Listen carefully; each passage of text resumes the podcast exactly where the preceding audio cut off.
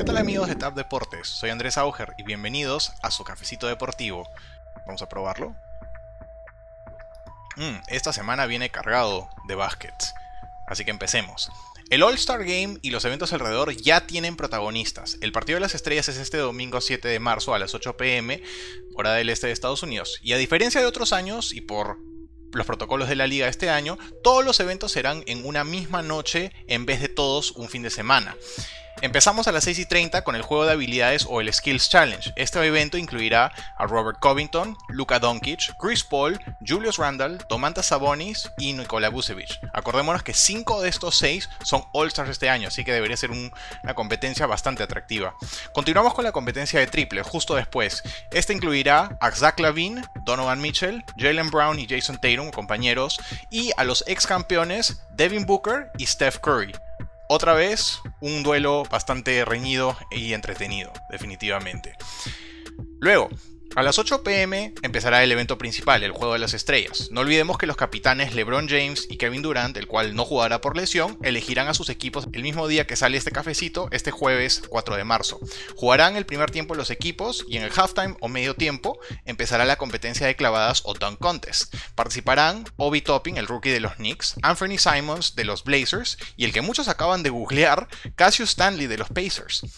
A Topping lo hemos visto jugando y haciendo clavadas para los Knicks esta temporada, y Simons ha ayudado a un equipo en Portland que se quedó sin CJ McCollum y Joseph Nurkic esta temporada. Y ahora, en el caso de Stanley, es ex jugador de Duke y tiene un salto vertical de 48.5 pulgadas o 1,23 m. Así que Quiero preguntarles, ¿saben qué leyenda y campeón de clavadas tenía un vertical de 48 pulgadas? Nada más y nada menos que Michael Jordan. Hablando de leyendas, tendremos un jurado con talento de sobra: Dominic Wilkins, Josh Smith, Dee Brown, Spud Webb y Jason Richardson. Entre ellos, 7 títulos de clavadas en total. Dado sus logros y familiaridad con las clavadas, la gente espera que este año no haya controversias. La pregunta es, ¿la tendremos?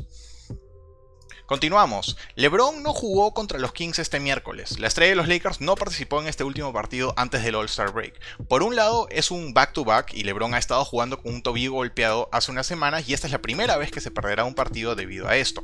Además, y nadie lo culpa, quiere llegar bien para este partido de las estrellas ya que será para muchos uno de los grandes protagonistas de la noche. Recordemos que en un principio LeBron no estaba a favor de tener un All-Star este año, pero al final del día un partido de las estrellas sin LeBron no es lo mismo.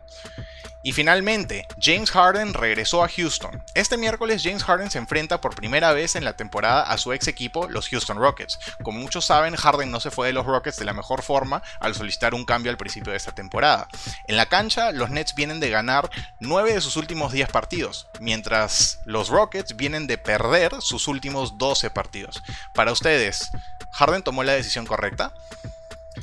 Y amigos, eso es todo por este cafecito. Gracias por acompañarnos y si les gustan nuestros contenidos, no se olviden de buscarnos como Tab Deportes en todas las redes sociales y plataformas de podcast. Y para no perderse lo último en, en los deportes, asegúrense de activar sus notificaciones, ya que se vienen mayores novedades muy pronto.